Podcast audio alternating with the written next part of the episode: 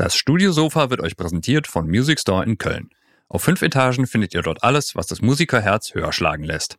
Unter www.musicstore.de könnt ihr auch bequem von zu Hause aus shoppen. Natürlich versandkostenfrei ab 25 Euro mit 30 Tagen Rückgaberecht und drei Jahren Music Store Garantie. Music Store in Köln, das Paradies für Musiker.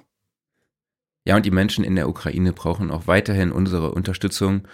Und unter www.spendenkonto-nothilfe.de könnt ihr mit einer Spende Hilf Hilfe leisten und einen Beitrag dazu leisten. Und äh, vielleicht, ihr hört's schon, ich bin heute stimmlich nicht ganz so auf der Höhe. Das liegt äh, nicht nur an meinem neuen Setup, sondern ich habe mir auch so einen kleinen Infekt eingefangen. Ähm, es ist kein Corona, zumindest sagen das die Tests. Noch, noch. Herrscht also keine, herrscht keine Ansteckungsgefahr. Müsst also keine Sorgen haben. Ähm, es liegt auch nicht an der Editier- und äh, Mixing-Kunst meines Kollegen hier. Das Einzige, was heute noch passieren kann, ist, dass äh, ihr mal im Hintergrund noch ein Bagger oder eine Kreissäge hört. Denn der Galabauer ist endlich da. Ja, aber sehr gut. Ich hätte schon gedacht, wir machen jetzt Werbung für das neue Joe Cocker Plugin oder sowas, aber es ist dann doch nur deine Stimme. Vielleicht sollte so ein, so ein, so ein Dehuster oder sowas von Isotope vielleicht. Kannst du dir den besorgen? Der Dehuster. Oder auch der Debuggerfahrer ja. im Hintergrund, ne? Genau, mhm. genau. Der Debuggerfahrer. Oh, oh, oh, oh, oh. da kommt der Programmierer aus dir raus. Gut, legen wir mal los, ne? Legen wir los, ne?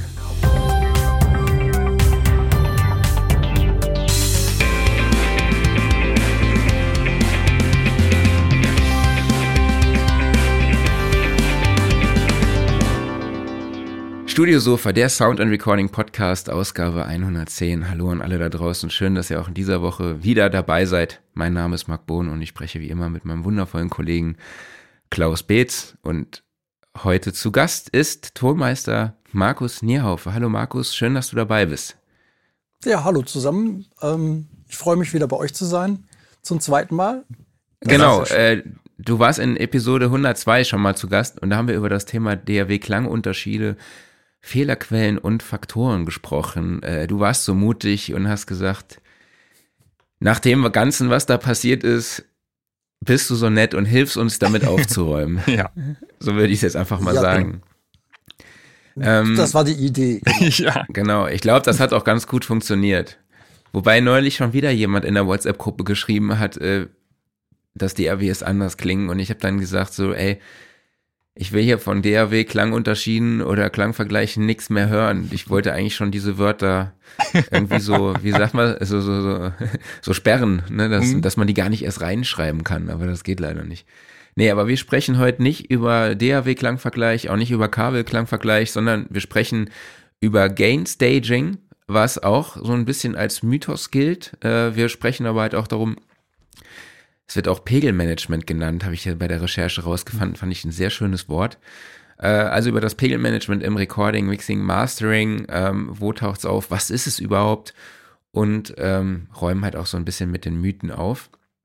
Äh, vor, äh, genau, und wenn ihr Fragen habt, könnt ihr die natürlich wie immer wieder in die Kommentare bei Facebook und YouTube stellen. Jawohl. Ähm, noch ein kleiner Hinweis zu einer Online-Masterclass von uns, die am 29.04. stattfindet, zum Thema So produzierst du Vocals für einen Popsong mit Produzent Philipp Stephan. Ihr lernt, wie man Pop-Vocals richtig aufnimmt und arrangiert, wie man Gesangsspuren sauber und an den richtigen Stellen editiert, wie man die Vocals nach aktuellem Standard tunt, wie man die richtigen Lautstärkeverhältnisse anpasst, das Arbeiten mit Automation und wie man auch den Vocals den letzten Schliff verleiht. Ähm, weitere Infos findet ihr unter soundandrecording.de slash academy. Ich glaube, Klaus haut auch den Link nochmal in die Kommentare. Wurde schon Und wenn ihr auch in der und wenn ihr in der WhatsApp-Gruppe Mitglied seid, dann erhaltet ihr auch einen 20 Euro Rabattcode. Okay, aber Markus, jetzt lassen wir dich nicht länger warten hier. Ähm, wir haben ja schon mal ein bisschen dich vorgestellt in der, in der letzten Episode, aber äh, um das einfach auch nochmal den Hörern ins Gedächtnis zu rufen, erzähl doch mal, du bist Tonmeister und was zählt denn aktuell so zu deinen Dienstleistungen? Oh, das ist äh, sehr breit. Also im Moment ist der Schwerpunkt bei mir äh, oder hat sich verlagert immer mehr zu Seminaren hin. Das heißt, das ist, glaube ich, das, was ich in Zukunft eigentlich nur noch mache. Ähm, ursprünglich komme ich allerdings aus dem Live- und Studio-Geschäft. Das ist ein bisschen was her. Nach meinem Studium äh, oder während des Studiums habe ich da schon angefangen. Und äh, naja, ich bin jetzt ein paar Jahrzehnte dabei und äh, finde das äh, Weitergeben von äh, wichtigen Informationen oder künstlerischen Ideen äh, viel wichtiger mittlerweile als, äh, ja, sage ich mal, große Mengen an Material irgendwo hinzubringen und irgendwelche Großveranstaltungen zu machen oder ja, Studio, Studio ist eben auch schön. Also ich bin im, im, im Mix, Mastering, Editieren und natürlich, wie gesagt, das eigentlich als Seminar hauptsächlich. Das heißt also, okay. ich lerne den Leuten möglichst schnell durchzukommen durch die Tiefen und Untiefen des Audiogeschäfts. Also ist das auch was, was du bei smart-mixing.de deiner Website anbietest?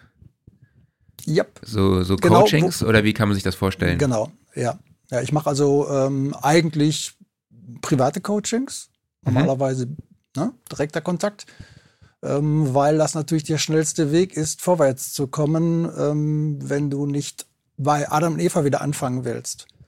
Mhm. Also für die Leute, die jetzt schon ein bisschen Background haben, die mit der DAW gearbeitet haben, die schon mal Sachen gemischt haben, ist das natürlich einfach äh, das, was ich gerade plane und noch weiter vervollständige. Der schnellste Weg letztendlich dazu, wie setze ich einen Mix auf, wie komme ich zum Ziel mit allen Faktoren, die dazugehören und ähm, etwas anders strukturiert als das, was ich normalerweise bei, zum Beispiel in Instituten lehre. Ich bin ja auch äh, mhm. bei der SRI und da geht's eben von ganz, von Spannung über Anpassung, über, äh, ich nenne es jetzt mal akademische Hintergründe, eben ganz mhm. tief auch in die Physik rein, äh, bis zum Mixen. Und da ist Mixen eben ein Teil de der Ausbildung. Letztendlich. Mhm. Man nennt eben auch Gaming, Film und alles Mögliche. Und das ist bei mir eben nicht der Fall. Das heißt also, wer mit mir was macht, der will in aller Regel äh, mixen lernen, entweder live oder Studio. Okay. Und ähm, wie kann man sich denn dein, dein Studio vorstellen, deine Arbeitsumgebung? Dieses hier, da, ihr ja, seht genau. gerade im Studio. Ja, also ja. man sieht ja nicht viel, äh, aber das ist ähm, ja äh, ein Raum, der hat, äh, glaube 14 Quadratmeter nur. Ähm, und hat ein sehr ausgeklügeltes äh, Bass-Controlling-System, aktives, mit ah. vier Bässen. Ich habe also vier Von Bässe welcher, im kleinen Raum stehen. Von welchem äh, Hersteller? Ja, das Schöne ist, das ist von mir selber.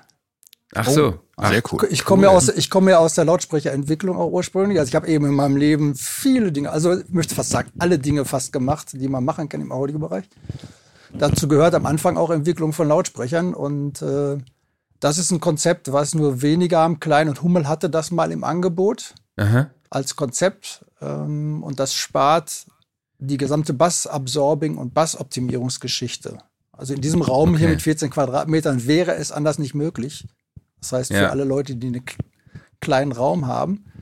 Ähm, und ich habe hier eine bessere Performance in meinem Hotspot allerdings, das heißt da, wo ich sitze, als in den meisten Studios auf dieser Erde. Behaupte ich ja. einfach mal, auch messtechnisch. Äh, ne? Cool. Okay, man muss hier sitzen, wo ich sitze, das ist klar. in so einem kleinen Raum, aber da ist es dann definitiv so, dass ich wirklich Sachen beurteilen kann, äh, bis äh, 25 Hertz runter und so weiter. Das geht alles mit diesem Verfahren letztendlich, was auch von mir weitergeführt worden ist. Nach Okay. Markus, bevor wir zum Thema kommen, wir haben, also ich habe äh, ziemlich viel Rascheln von deinem Mikrofon drauf. Hast du die Möglichkeit, das vielleicht nochmal ganz kurz anders zu positionieren? Oder Klaus, wie schätzt du es ein? Ist ja, es okay? Ich, ja, also ich auch nochmal kurz Nachrichten schauen. Ich versuche das mal irgendwie anders unterzubringen. Ich habe das nämlich auch. So ist, glaube ich. Ah, ja, so ist besser. Deswegen, ja. So ist, ja, so ist cool. Besser. Ja, das ist, ich ja. nächste, nächste Mal gibt es ein Headset. Das ist ja. Ach, alles gut, schön, kriegen wir hin. Wir sind ja live, also ja. dann kann, da kann sowas passieren.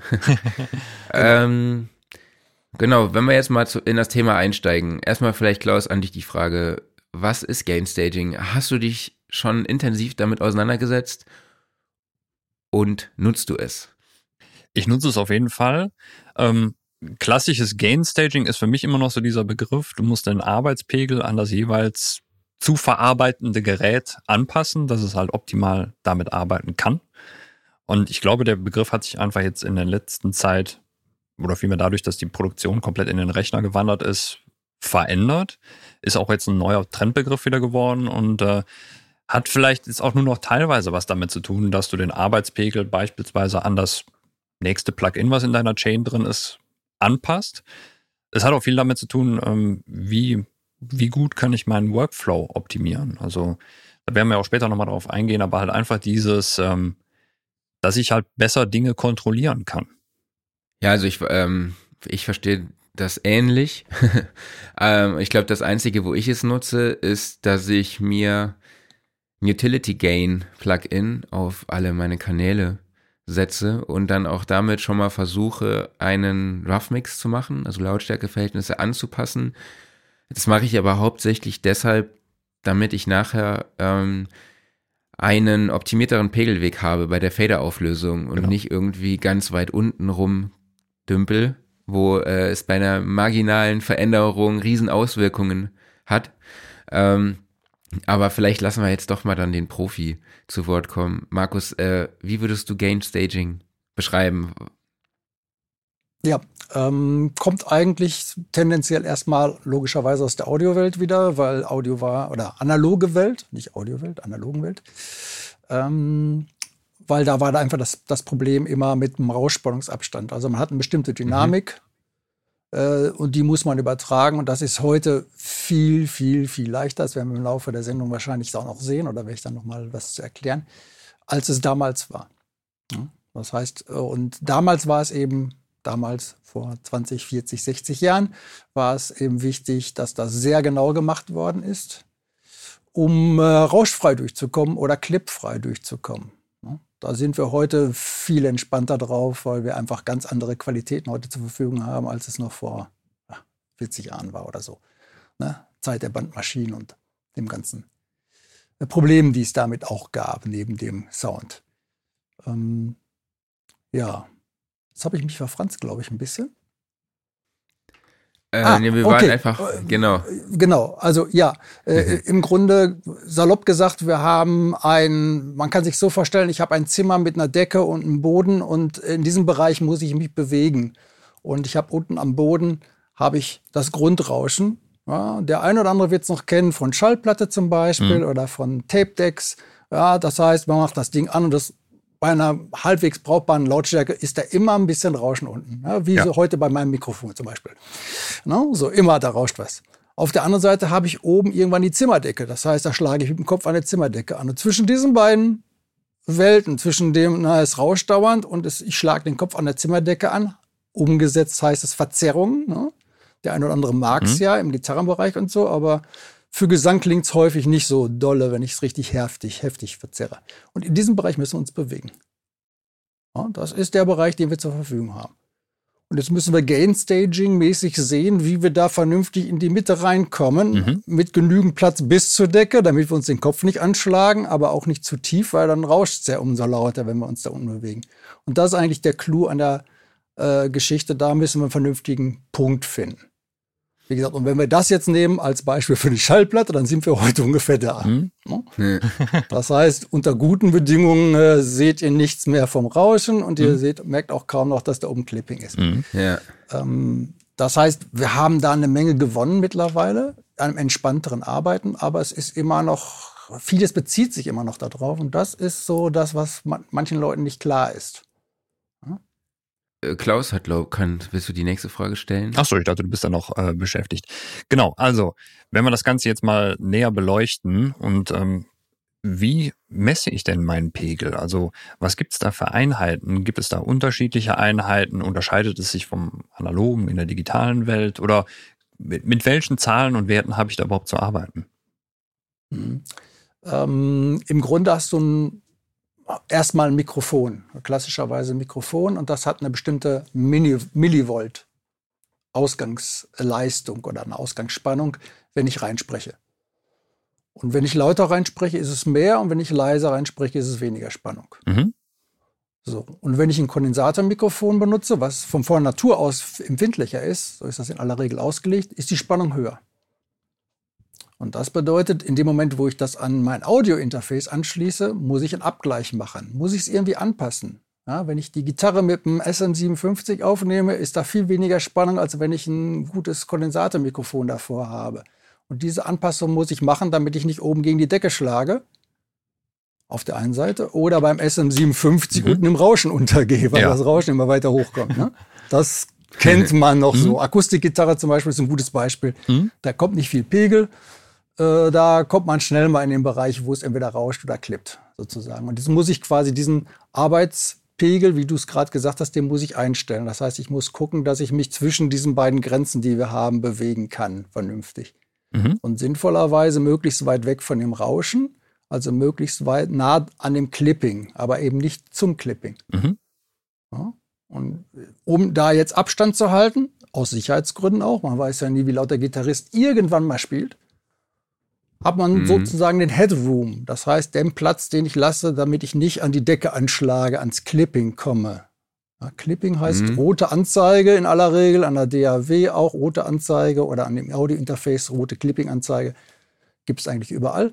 Und das wäre sozusagen die kritische Position. Die sollte niemals angehen. Das, das klingt um ja das jetzt, ja. zu- hm? das klingt ja jetzt erstmal relativ einfach, ne? dass ich mir einen, einen, gewissen Headroom definiere. Ne? Ähm, Mhm, ja, mhm. kannst du mal eine, äh, eine Daumenregel machen? Wie viel Headroom würdest du lassen? Ähm, wenn ich sehr gut eingepegelt habe vorher und weiß, was mich erwartet, würden 6 dB reichen. Ich persönlich gehe eher lieber auf 10, Mhm. Weil allein wenn der Sänger mal irgendwann laut schreit in seiner Performance, was er mir vorher nicht verraten hat, im Studio zum Beispiel ja genauso, wie live, Mhm. ist es dann noch kritischer, ähm, dann stehe ich da, weil da ist der Schrei auf einmal verzerrt. Das wäre für eine Studiogeschichte eine Katastrophe. Bei Live würde man sagen, naja, aha, okay. Im Studio wäre das Ding nicht brauchbar möglicherweise oder ich müsste es wahnsinnig editieren. Gibt ja so ein paar Plugins, die so Klippen beseitigen, so ein bisschen so. Ähm, aber das würde ich, wäre keine Alternative. Also äh, se- mindestens 6 dB, besser 10 dB Headroom lassen. Und zwar bei der Peak-Geschichte. Wir Mhm. brauchen einen Peak-Meter, eine Peak-Anzeige und dann sollten da oben 10 dB bleiben. Mhm. Alles klar. Und das ist an, ne? Mhm. Aber nochmal ganz kurz zurück so zu den äh, Begrifflichkeiten. Also ich kann mich da an, an äh, alte SAE-Zeiten und Pegelrechnungen und sowas erinnern. Das habe ich immer ganz besonders geliebt. Erinnern, ja, Äh, kann ich mich auch. Genau, da gab es dann Angaben und Werte wie dBU, dBV und so weiter und so fort. Ist das was auch, was im äh, Gain-Staging für uns eine Rolle spielt oder müssen wir uns tatsächlich eher schon fast, ich nenne es mal, grafisch editieren, äh, orientieren oder reicht es halt, wenn wir wirklich äh, an einem Peakmeter ablesen, okay, ich habe jetzt gerade den und den ähm, Headroom noch zur Verfügung und damit bin ich eigentlich safe. Ähm, ja, jetzt könntest du natürlich, wenn du genau wüsstest, wie laut der Sänger maximal singen würde Mhm. und das Mikrofon kennst, dann kannst du zu, und den Abstand zum Mikrofon kennst, oh Gott, dann könntest du ausrechnen am Ende des Tages, wie viel Spannung da rauskommt. Und wenn du das weißt, könntest du dein Audio-Interface so einstellen, dass bei der Spannung die, die 10 dB Headroom sind. Mhm. Äh, äh, habe ich schon so viel aufgezählt, daran erkennt man, das ist keine praktische Lösung und das Richtig. macht auch niemand so, sondern ich, ich stelle den Sänger davor, Mhm. sag, sing mal laut. Mhm. Wie laut ist das lauteste in dem Mhm. Song? Mhm. Schreist du irgendwann oder singst du irgendwann ganz leise vielleicht auch? Mhm. Also ist, passiert da was und wenn ich das weiß, lasse ich den das laute singen und dann stelle ich die 10 dB Headroom oben ein, dass ich auf gar keinen Fall ins Clipping komme und dann ist das in, bei aktueller Technik äh, habe ich das Beste getan, was ich dann tun kann. Mhm, alles klar. Und ähm, wie würdest du das Ganze mietern? Also würdest du sagen, okay, ähm, ich kann mich einfach auf die anzeigen, die mein Gerät in der Regel mitliefert. Also nehmen wir jetzt mal so ein Audio-Interface, das hat dann vielleicht so eine vier oder fünf LED-Segmentkette. Ähm, das reicht mir oder ich muss feinere Tools verwenden. Ich muss vielleicht einen extra Mieter einschleifen oder wenn, wenn ich eine Software habe, die beispielsweise den Pegel meines Audio-Interfaces oder meiner anderen Hardware gerade anzeigt, äh, ich nehme auf jeden Fall, ich, ich brauche eine feinere Metering-Auflösung. Also ich brauche keine feinere, weil 10 dB ist ja schon ganz schön viel. Äh, üblicherweise, selbst wenn ich eine schlechte Metering-Auflösung habe, sind das 3 dB, Mhm. vielleicht 6. Ähm, das heißt, ich kann eigentlich an jedem Meter, äh, wenn das Audio-Interface LEDs hat, kann ich es daran sehen. Oder wenn ich äh, ja, eine Software habe, wo ich das Audio-Interface abgebildet habe, kann ich es daran auch sehen. Es geht eben nur darum, dass ich wichtiger, wichtigerweise den Peak-Wert sehen muss. Mhm. Das tun die LED-Ketten, zeigen immer den Peakwert an. Ähm, wir haben aber noch den anderen Wert, das ist ein Durchschnittswert, LUFS, RMS, je nachdem, was man da anzeigen will. Das ist so ein Durchschnittswert und der würde natürlich dann in die falsche Richtung führen, weil der wird nicht den Peakwert anzeigen. Man muss also unterscheiden zwischen zwei Mess, ähm, ja, Skalierung sozusagen. Ja.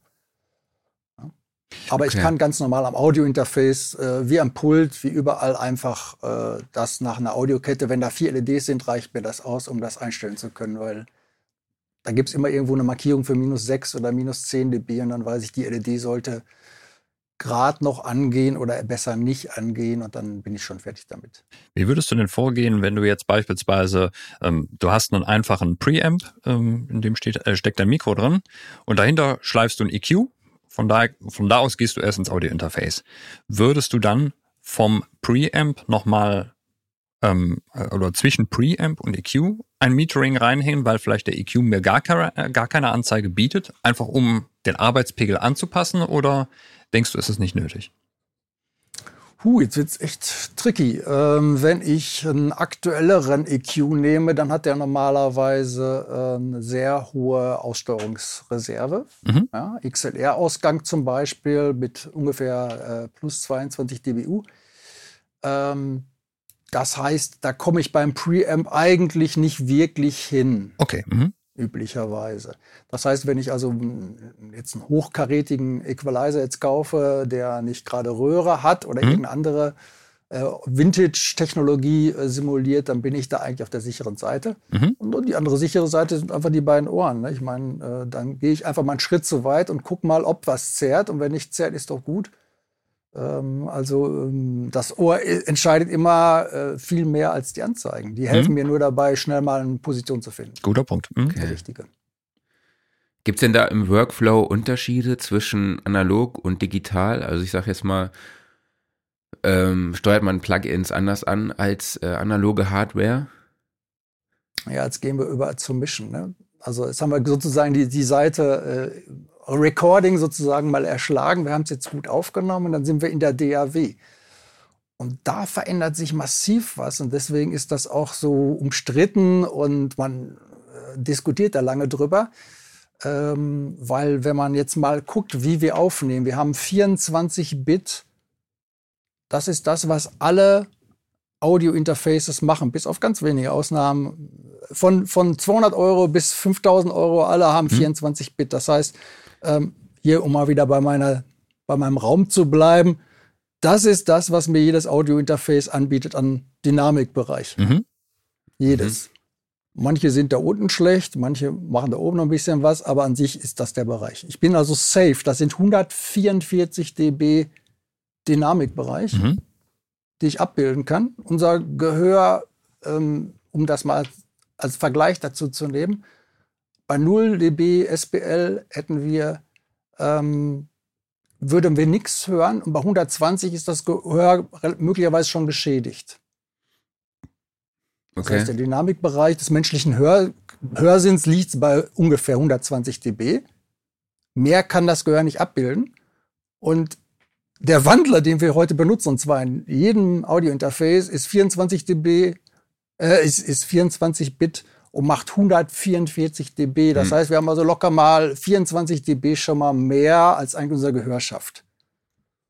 Das Mhm. kann im Zweifelsfall noch mal so an die Grenzen kommen, natürlich. Man merkt, das ist, ja, es ist mehr, aber es ist nicht so viel mehr. Mhm. Okay. Ähm, aber der Regelfall ist das nicht, dass wir da an, an Limits schlagen. So, jetzt gehen wir mit diesen 24 dB auf unsere DAW drauf Mhm. Mhm. und da wird das recorded. Und dann kommt der Step, den eigentlich heute jede DAW macht. Intern wird verarbeitet in ähm, 32-Bit Float.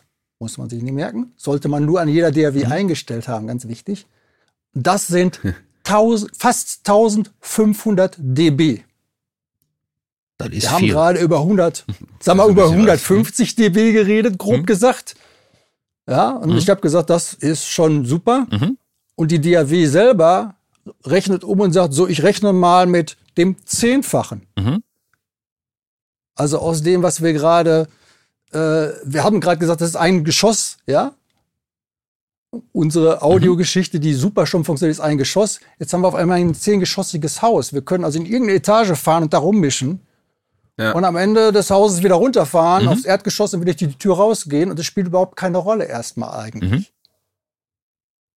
Da, da sieht man, was digital jetzt gerade ausmacht. Also wir haben da eigentlich erstmal erstmal eigentlich keine Limits. Mhm. Und wo die Aussteuerungsanzeige steht und wo die Feder stehen sind, ist dann erstmal an der Stelle vollkommen wurscht. Mhm. Ne? Jetzt kommen wir aber zu dem entscheidenden Thema.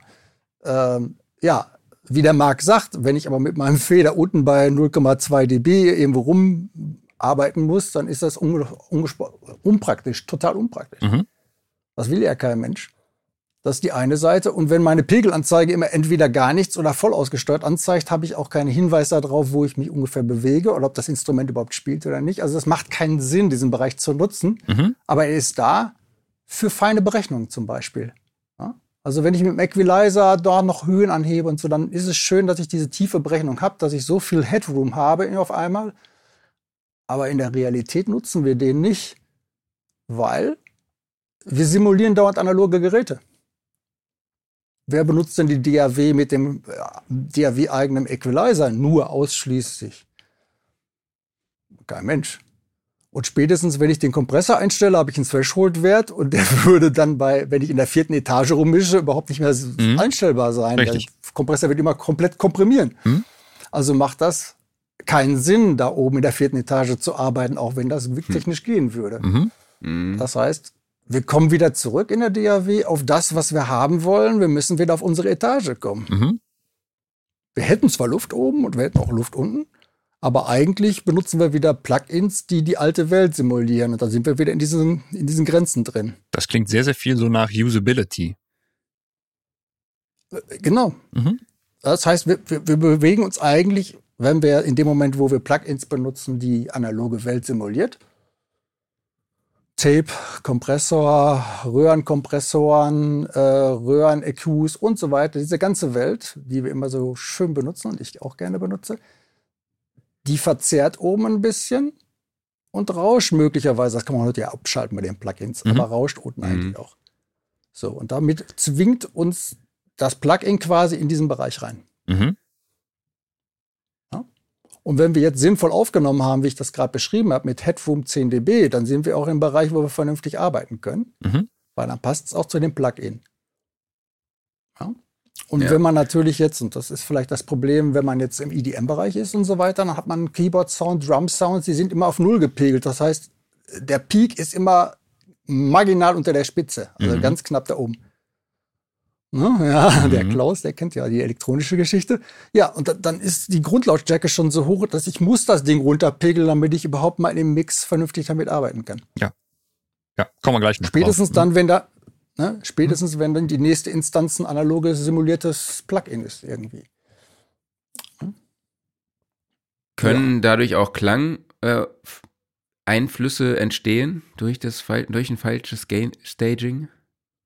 Ja, natürlich. Also in dem Moment, wo ich ein Plugin benutze, was analog simuliert. Aha.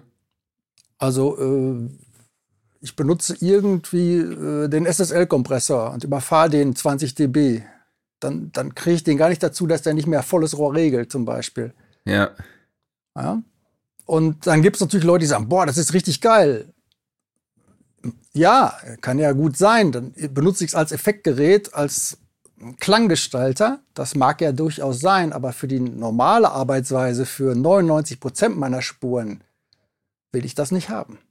Mhm. Also muss schon unterscheiden, ob man es als, als Klanggestaltung benutzt und sagt, ich überfahre irgendwas wie so ein Gitarrenverstärker, alle Knöpfe auf 11 und volles Rohr rein und wow, das ist der Sound, den ich haben will. Ist ja okay. Nur diesen Sound will ich nicht auf dem Gesang haben, sondern eigentlich nur auf der Gitarre. Und deswegen kommen wir dann wieder zu diesem Gain Staging, wo man sich einfach in, dieser, in diesen Rahmen wieder reinbewegen muss oder drin bleiben muss von vornherein gleich und sagen, ich bleibe in diesem Rahmen, den ich habe, unten Rauschen, oben Clipping, dazwischen bewege ich mich Ja. und fahre gar nicht irgendwie eine halbe Etage nach oben oder unten irgendwo rum. Da, ne? Mhm. Ähm, wie sieht das aus, mit, wenn man mit Mixing-Bussen arbeitet? Also ich habe jetzt eine Drum-Gruppe, jetzt nur mal als ähm, Beispiel. Welche Vorteile bietet mir da so ein gesundes Pegelmanagement, dass mir nicht irgendwas die ganze Zeit, wenn ich nur marginal dran drehe, äh, die Kick vielleicht doch ein bisschen klippt? Ähm, würdest du dann auch raten, zu solchen äh, Gain-Tools zu greifen? Ähm, du, den Mixbus würde ich, oder eine Gruppe würde ich grundsätzlich erstmal auf Null stehen lassen, um einfach nur durchzugehen als Startpunkt. Okay. Ich will nichts verändern. Das ist eigentlich mhm. der Klassiker. Wenn ich was verändern will, dann passe ich vielleicht hinterher noch mal ein, zwei dB die Lautstärke der gesamten Gruppe an. Im Mix mhm. am Schluss vielleicht, weil ich sage, die Drums insgesamt sind vielleicht ein bisschen zu laut, ein bisschen zu leise. Oder ich habe eben Kompressoren, EQs da drauf für die ganzen Drums. Also ich würde es grundsätzlich, sortiere ich alle meine Instrumente in Gruppen und habe dann äh, Busse dafür, für die Drums, für den Bass, für alle Gitarren, für alle Keyboards, für alle Sänger, für Backing Vocals vielleicht noch und für Bläser und Streicher und was auch immer also alles kommen mag. Alles eine eigene Gruppe. Ähm, aber äh, wenn ich die rausschmeißen würde, würde sich auch nicht viel verändern erstmal. Das ist die Grundidee. Das heißt, die sitzt, daz sitzt dazwischen, steht auf Null Unity Gain, 0 dB. Und damit ist erstmal gut. Und ähm, wichtiger wäre eben, dass du, wenn du sehr laute Instrumente hast, wie sie vielleicht aus einem äh, digitalen Synth kommen, dass du die runterpegelst. Und da okay. sind wir ja bei dem, was Marc auch gerade schon gesagt hat. Äh, bei, ich brauche irgendein ein Gain-Plugin, wo ich die Sachen leiser machen kann, damit ich in diesen vernünftigen Bereich komme, wo ich auch vernünftig arbeiten kann. Ähm, oder ich habe es aufgenommen und äh, mache äh, Clip Gain. Ne? Hat ja fast jede DAW, nehme mhm. ich mal fast an heute, sodass du am Clip Gain den aufgenommenen Clip leiser machst, wenn der komplett ausgesteuert ist, wie man das ja gerne hat bei, wie gesagt, elektronischen Klangerzeugern. Mhm. Dann gehst du auf Clip Gain und kannst den gesamten Clip pro leiser ziehen und ziehst ihn so weit runter, dass du in den vernünftigen Arbeitsbereich kommst. Mhm. Und du sagst, oh ja, jetzt kann ich auch analoge Plugins benutzen, das passt die analogen Plugins haben ja auch alle VU-Meter oder, oder Pegelmeter auf jeden Fall da dran, allesamt, und zeigen mir an, was sie gerne hätten, wo ich ungefähr mich bewegen soll. Mhm. Wo du jetzt gerade hier von diesem Arbeitsbereich gesprochen hast. Wir lieben ja alle so Zahlenwerte, nach denen man sich immer wunderbar richten kann. Würdest du da auch sagen, ja, wie beispielsweise beim äh, Einpegeln des Mikrofon-Preamps, so minus 10 dB ist ein schöner Wert, da kann man gut mit arbeiten? Oder was ist da so dein, ja, was, was peilst du da so an? Ja, ich peile bei allen Instrumenten äh, Peak minus 10 dB an. Mhm. Ja, das heißt, ich gucke mir am Preamp, nicht am Preamp, sondern am, am Audio-Interface, wenn es dann separat ist, am ähm, Audio-Interface mir den, den Spitzenwert an und ganz egal, ob es eine Snare ist, der Gesang, eine Gitarre oder was auch immer da reinkommt, das landet erstmal mindestens bei minus 10 dB. Mhm. In aller Regel um, um, in dieser Größenordnung. Mhm. Und so nehme ich das auch auf. Und wenn man das so aufnimmt, stellt man fest, auch dann hat man auch gar nicht mehr so viele Probleme hinterher mit dem äh, äh, Gain Staging, weil mhm. dann hängt man schon in diesem Bereich ziemlich gut drin. Mhm. Man muss also gar nicht mehr so mit Clip Gain und so einem Kram so viel arbeiten, weil man ist dann schon in der, in der richtigen Zone. Sozusagen, das ist die Übernahme der alten analogen Welt. Ne? Und die DAW macht in dem Moment, wo wir das Plugin einbauen, nichts anderes. Man mhm. muss sich an die alte analoge Welt halten. Es sei denn, ich benutze die Plugins nicht oder ich will jetzt Klanggestalter voll überfahren, dann okay, dann ist anders. Mhm.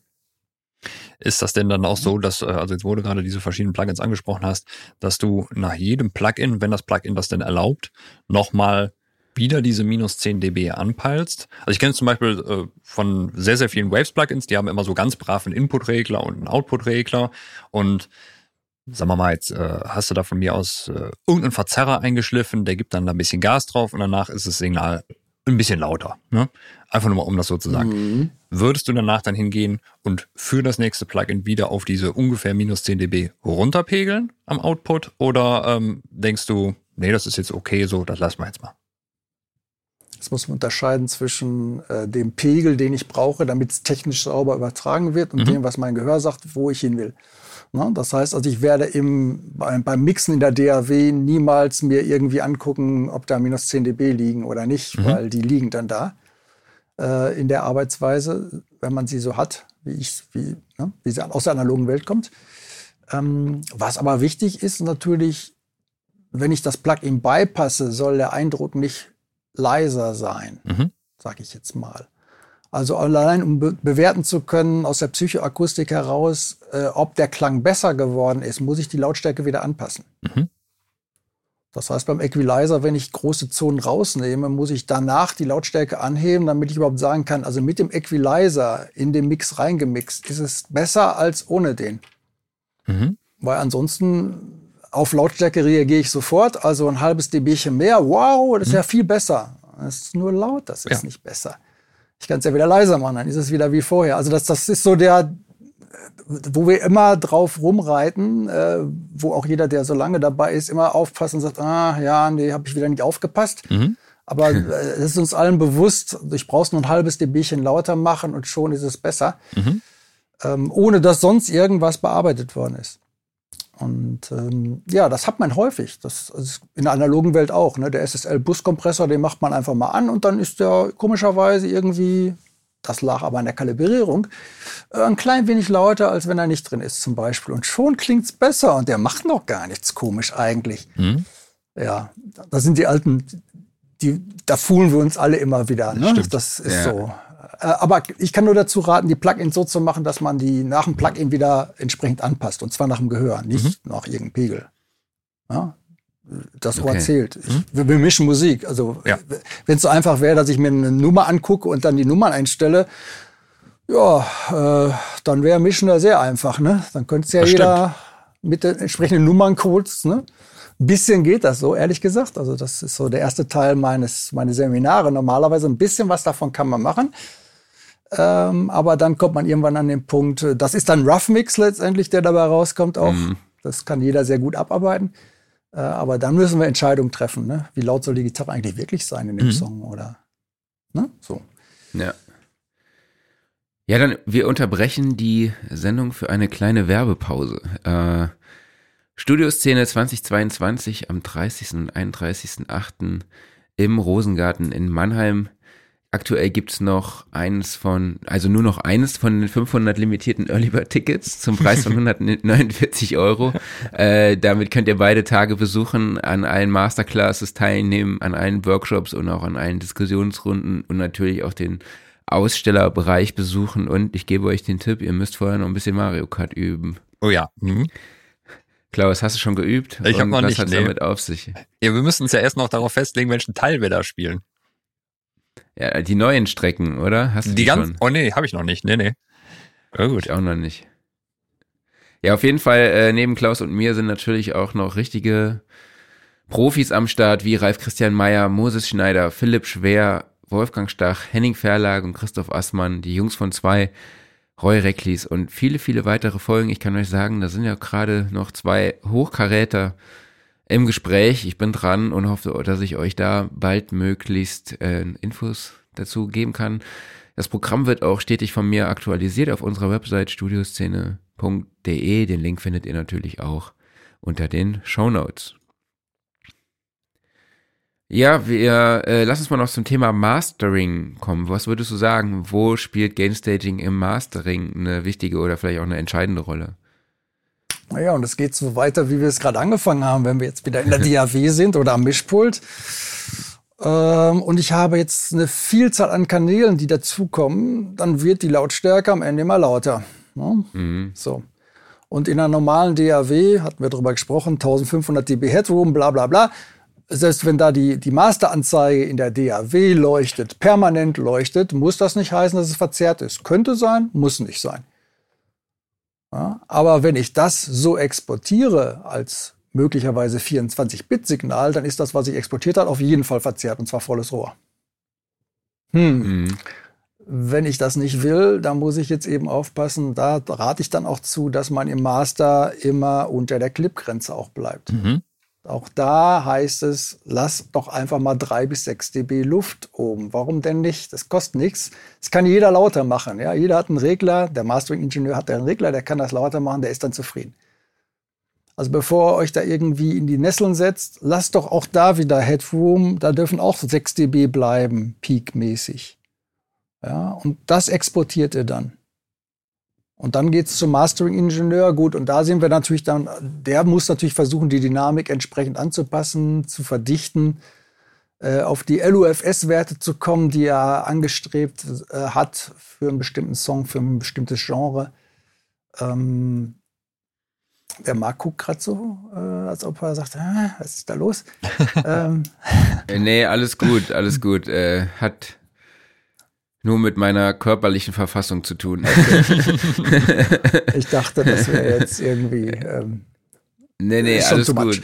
Alles okay, nee, also nee. Wir, wir, gehen wieder aus, aus dem Mischpult raus mit dem, mit dem Headroom. Das ist wieder das gleiche System letztendlich. Das heißt, äh, wenn ich aufpasse, dass ich oben nicht klippe, da habe ich also vielleicht jetzt drei, sechs dB Luft oben. Die äh, Clipping-Anzeige an meinem Master leuchtet auch nicht auf. Äh, dann bin ich auf der sicheren Seite. Und was ich dann machen muss, ist natürlich diese Lautstärke am Ende des Tages anpassen im Mastering-Prozess, so dass ich wirklich Vollaussteuerung kriege, dass ich sicher sein kann, dass ich das Maximale raushole für den Streaming-Dienst, für die CD und so weiter. Das ist aber dann der letzte Schritt, der Schritt des Masterings. Mhm. Ähm, die andere Seite, wenn ich, wie gesagt, den Master überzogen habe, klippt auch mein Wandler. Das heißt also üblicherweise, wenn danach nicht noch wieder was reduziert wird, äh, würde ich es auch hören, dass die Lautsprecher verzerren. Mhm. Die, die Frage ist immer nur, ob die Abhörer, die man hat, so gut ist oder ob man das auch als, boah, das ist ja geil, weil das so laut ist, einfach ignoriert, dass da was zerrt und das dann hinterher erst auffällt, wenn der Mastering Engineer sagt, mal, das klingt komisch. Mhm. Da ist irgendwas, hast du das gezerrt? Und ähm, was bei der Gitarre so schön ist, beim Gitarrenverstärker, wenn der dann zerrt, das ist so uncharmant, wenn der Gesang zerrt, meistens zumindest. Oder äh, irgendein anderes Instrument, eine Geige zerrt, sage ich mhm. mal. Das wäre ein Albtraum, da wird der Geiger sofort aufschreien und sagen, sag mal, geht's noch? Ja. Hm. Ähm, und gut, das heißt jetzt genremäßig. Mhm. Er hat schon mit Geigen zu tun, aber ne, wer im klassischen Bereich unterwegs ist, Jazzbereich unterwegs ist, der ist da noch viel stärker dran gebunden, auf gar keinen Fall irgendwas zerren zu haben. Mhm. Kommen wir mal zum Thema Klangerzeuger. Ähm, was ist da deine Erfahrung mit Gainstaging? Du hast ja gerade eben schon erwähnt, wenn man jetzt, äh, wenn man mal ein aktuelles VST reinlädt, gerade jetzt im Synthesizer-Bereich, dann kann es passieren, wenn du dann in die Tasten haust, dass es dir erstmal komplett die Ohren wegfetzt, weil die Presets teilweise schon so extrem laut gepegelt sind. Also oft einfach auf ja, 0 dB Vollanschlag und dann, ja, gib ihm. Was ist deine Erfahrung so? Äh, wie würdest du damit umgehen? Ähm, runterpegeln. Mhm. Also auf irgendeine Art und Weise. Wenn ich das äh, Plugin jetzt integriert habe schon, ähm, kann ich natürlich einmal meinen Feder runterstellen, aber das wäre jetzt nicht das Praktischste, weil dann habe ich das Problem, was Marc schon beschrieben hat am Anfang. Ich lande irgendwann unten und muss mit meinen Federn da unten wirken. Mhm. Und das ist, ob mit einer Maus oder auch mit einer richtigen Federbank, wie ich sie jetzt hier auch stehen habe, äh, äußerst unangenehm, da irgendwie ein dB auf einen halben Millimeter zu haben. Äh, das ist zu ungenau. Das heißt, ähm, es muss leiser werden und dann entweder im Ausgang von dem Plugin selber, also von dem Synth zum Beispiel, die Lautstärke schon reduzieren passend. Ja, wäre eine Möglichkeit. Ähm, und wenn man das nicht will, dann eben ein Gain-Plugin direkt als nächste Instanz hinter das äh, Sounderzeugermodul mhm. schalten. Auf irgendeine Art und Weise, je nachdem, wie man es implementiert hat jetzt. Ne? Ja wir, wir reden von digital. Genau. Hm. Ja also in der, in the box. Ja. Ähm, und dass das eben einfach leiser wird, dass wir dann auch wieder nur den Peak haben von, sag mal, minus 10, minus 6 und so weiter und dass das irgendwie dann passt. Mhm. Und üblicherweise passt man das auch nach dem Gehör an. Also ähm, es ist jetzt nicht so, dass man sich da äh, stur an irgendwelche Zahlenwerte hängelt. Diese Zahlenwerte kommen daher, dass man sicher gehen will, dass auf gar keinen Fall was verzerrt oder was unschön klingt. Mhm. Aber in dem Moment, wo man in den Mixprozess reingeht und wo es jetzt um das Keyboard geht, und was ist es? Es ist ein Pad-Sound ganz leiser hinten. Ist es der Solo-Synth ganz mhm. vorne? Mhm. Dementsprechend habe ich ja möglicherweise 15 dB unterschiedlichen Pegel. Ja.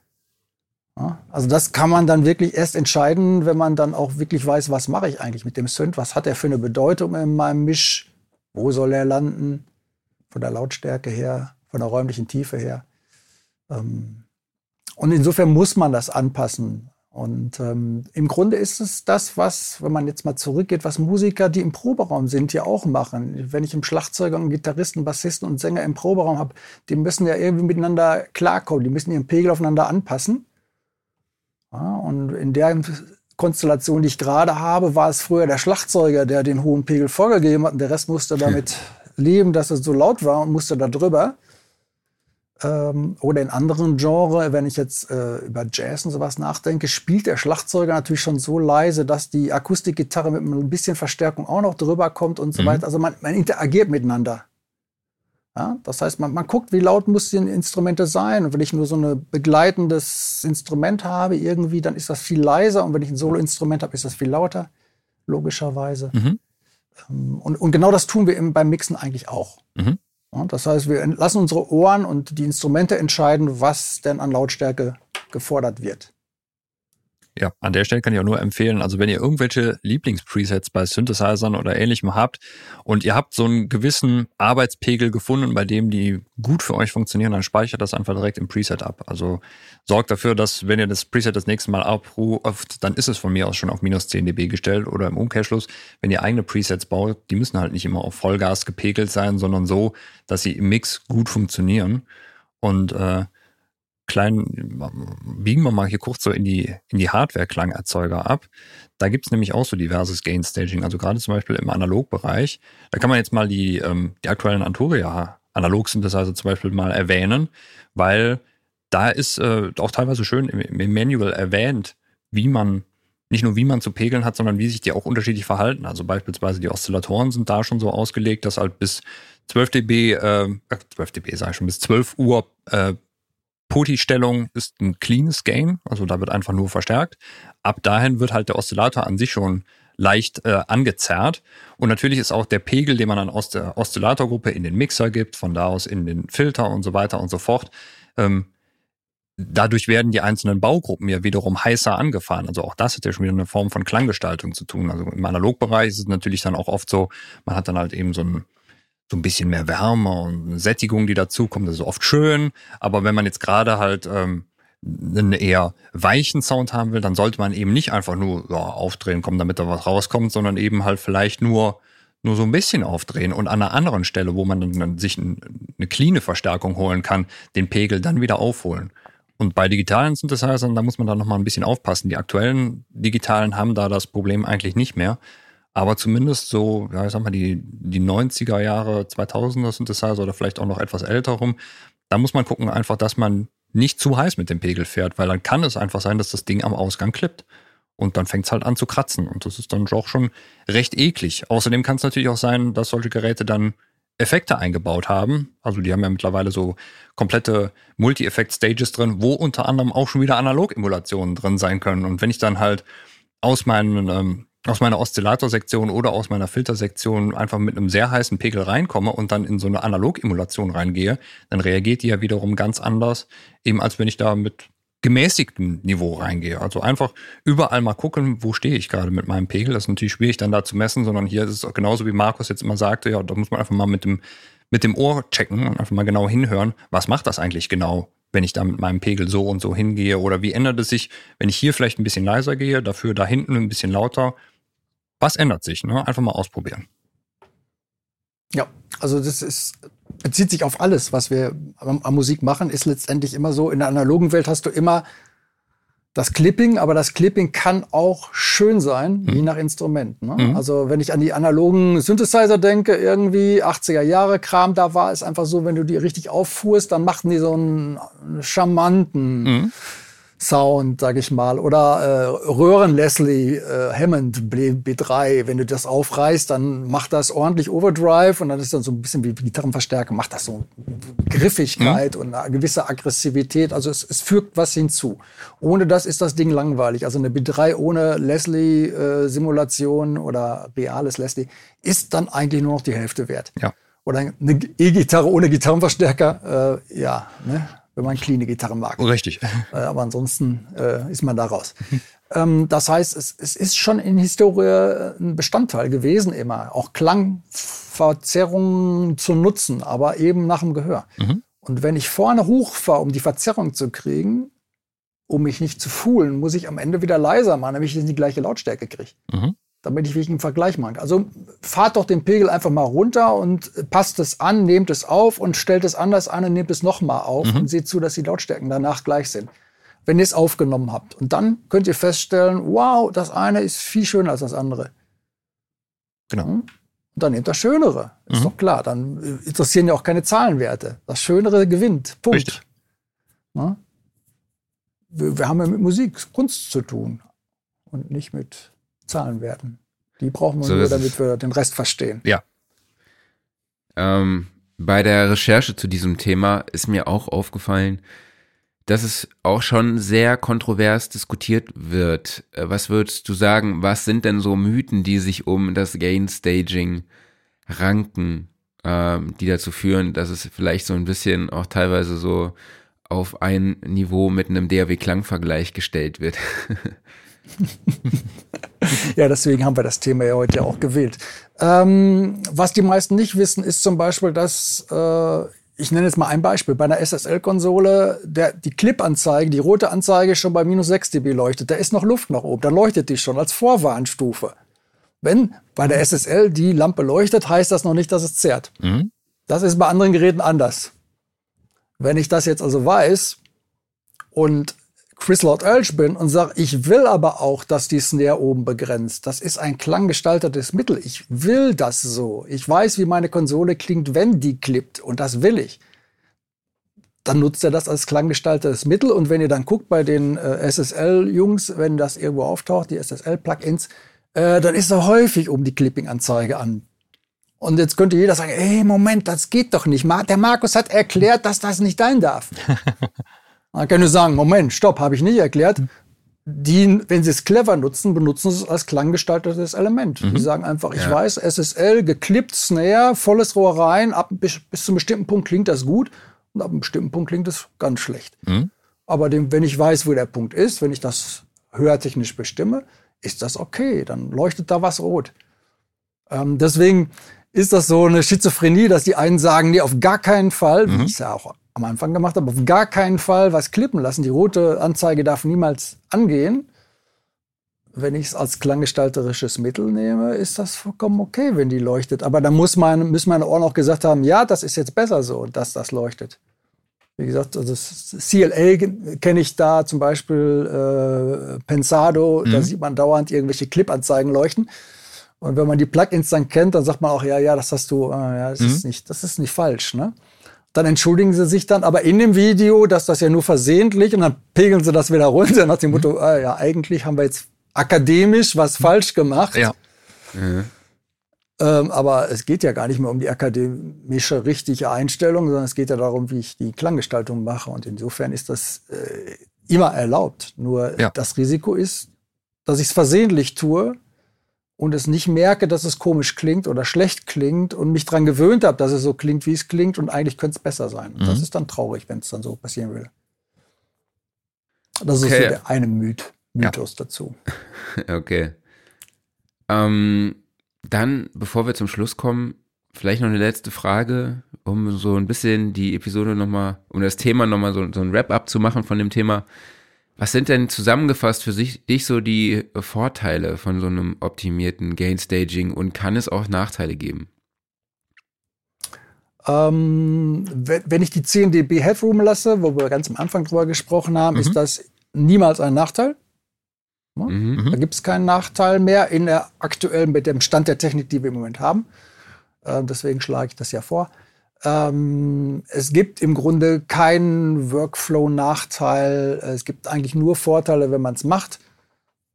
Der einzige Nachteil ist möglicherweise, dass man es beachten muss oder so einen Blick drauf haben muss. Und das ist, äh, war früher einfacher. Da konnte der Musiker machen, was er wollte und der Techniker wusste, worauf er achten muss. Und da war die da gab es eine klare Arbeitsteilung. Das heißt, ich wusste, da singt jetzt einer und ich muss mal aufpassen, der Pegel muss stimmen. Und das haben wir heute ja so nicht mehr. Und da wird es eben tricky, weil jetzt muss der Sänger selber gucken, ob sein Pegel stimmt. Der muss da die, das Verständnis dafür haben, mhm. Mhm. dass es mal klippen könnte und wann es klippt und warum überhaupt und was das alles bedeutet. Das macht die Sache ein bisschen schwierig im Moment für die, die breite Masse, sage ich mal, die jetzt nicht damit täglich zu tun haben. Ja, ja aber wie gesagt, sagen, ja man muss sich, man muss im Grunde muss man sich dran halten. Wir gehen analog rein wie äh, vor 40 Jahren. Wir gehen analog raus auf Lautsprecher wie vor 40 Jahren. Da wird Luft bewegt vorne und hinten. Äh, da müssen wir uns an die Regeln halten. Dazwischen haben wir in der DAW vielleicht viel mehr Freiheiten als früher oder bestimmt mehr Freiheiten, aber auch da äh, ja, kommen die analogen Schätzchen dann wieder zum Spiel. Ja, ich muss sagen, bei mir geht's das Thema oft unter. Also ich bereite die Session immer so vor, dass es irgendwie funktioniert, aber wenn ich dann halt so im Mixing bin oder im kreativen Prozess, dann gehen solche technischen Aspekte bei mir oft, oft irgendwie unter. So Weiß ich, Klaus, kennst du das oder geht's nur mir so? nee, nee, kenne ich, aber das kann man sich um, äh, so ein bisschen zumindest vorbereiten, wenn man sich so, so ein Template ansprechend anlegt. Also dann genau. hast du genau. irgendwie schon deine, deine Gain-Plugins drin, die haben vielleicht schon mal provisorisch alles auf minus 10 dB gepegelt. Da kannst du ja immer noch mal nachregeln, ne? Aber damit man es eben nicht vergisst oder so, ne? Aber. Äh, Lieber mal direkt leiser statt lauter, ne? Ja, ja, genau, richtig. Ne? Aber da, da fällt mir noch eine Sache zu ein, äh, die ich mal fragen wollte. Und zwar gibt es auch ein, in Anführungszeichen, ich sag mal, falsches Volume, an dem ich drehen kann. Was ich meine ist, nehmen wir jetzt mal beispielsweise, nehmen wir mal Cubase als Beispiel. Da habe ich sehr, sehr viele Möglichkeiten, das Volume zu ändern. Und zwar, ich habe erstmal das Clip Gain am Anfang. Ich kann einen Clip anfassen und den lauter und leiser regeln. So, dann kann ich für den einzelnen Clip eine Volume-Kurve einzeichnen. Das ist noch nicht die Automationskurve des Channels, sondern da habe ich eine Volume-Möglichkeit. Dann habe ich ein Pre-Gain-Poti in jedem Kanal dran, was überhaupt vor den ganzen Filtern und den Effekten und so weiter sitzt. Dann habe ich natürlich am Ende den Channel Fader, klar, der sitzt wirklich am Ende, aber ich habe allein schon vor der Effektkette drei verschiedene Möglichkeiten, das Volume zu ändern. Könnte eines mhm. von denen eventuell falsch sein oder ist es prinzipiell völlig egal, woran ich drehe, um etwas lauter oder leiser zu machen. Ähm, Im Grunde sind die alle auf Unity, wenn du das, äh, also wenn ich jetzt Cubase Richtig. nehme oder Nuendo mhm. nehme, sind die alle auf Unity. Das heißt, da kann aber nichts falsch sein, weil es durchläuft. Mhm. Ähm, wenn du es jetzt da um ähm, 1000 dB irgendwo lauter machst, mhm. kannst du nicht, aber egal. Äh, und in der nächsten Instanz direkt danach wieder 1000 dB leiser machst, äh, sind wir immer noch auf der sicheren Seite, mhm. weil unsere DAW macht 1500 dB Headroom. Mhm. Also das ist das Schöne an der Seite. Ähm, und ich würde zum Beispiel, also ich mache mein Pre-Gain, wenn ich was leiser machen muss, äh, eben nicht im ähm, Gain, ähm, Clip, mit Clip Gain, mhm. sondern ich mache es eben auch mit dem äh, mit der dritten Instanz, wenn du so willst, weiß gar nicht, wie das Ding heißt, mhm. äh, wo du eine Lautstärke vor der Lautstärke einstellen genau. kannst. Mhm.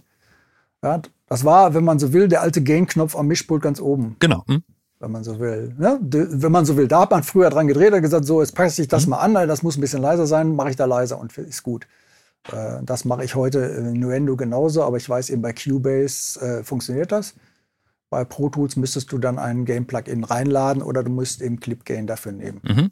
Und ich, genau das, was Klaus eben gerade gesagt hat, kann ich nur jedem raten, wenn ihr wisst, dass ihr sowieso mit heißen Signalen dauernd arbeitet, mit synthetischen Signalen, die immer auf Maximum, immer 0,2 dB unter Clipping sind, also immer alles optimiert bis ne, Lautstärke, Lautstärke, Lautstärke.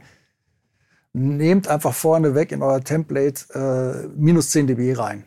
Auf alle Kanäle erstmal pauschal damit ihr die Fader wieder ein bisschen hochkriegt beim Mischen. Sonst sind die alle da unten im minus 30 dB Bereich da unten alle so. Das finde ich mal, sieht man, so macht einer Misch auf und dann stehen die Fader alle da unten. Mhm. Man fragt sich ja, was ist nach Vorwohl passiert, dass die alle da unten stehen? Ja, ja, das kennen wir alle irgendwie.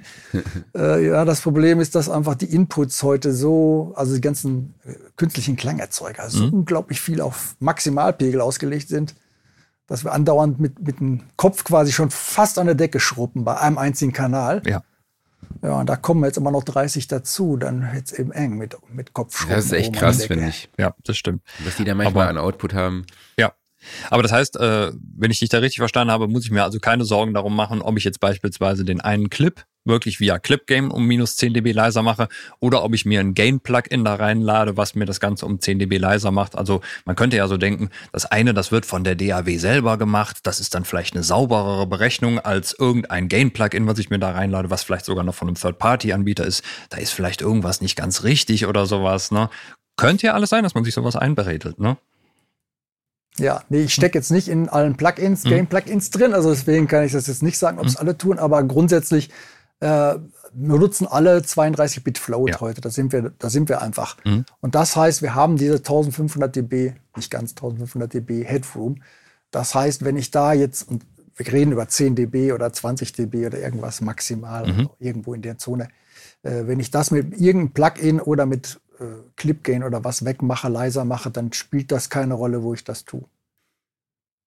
Das heißt also allgemein. Jetzt kriege ich, krieg ich, wahrscheinlich den, oh, jetzt kriege ich wahrscheinlich den Shit, Shitstorm, weil ich das gesagt habe und einer sagt, nee, da mhm. gibt es aber eine Ausnahme. äh, ja, der, der, Regelfall ist so. Die Ausnahme, okay, ja. die. Ich glaube, es ist aber auch ein Thema, wo man die, die Kirche auch einfach mal im Dorf lassen muss, oder? Ja, ja. Äh, wie gesagt, man macht das leiser. Das ist die alte Arbeitsweise. Das ist ein bisschen nostalgisch jetzt. Analoge mhm. Konsole.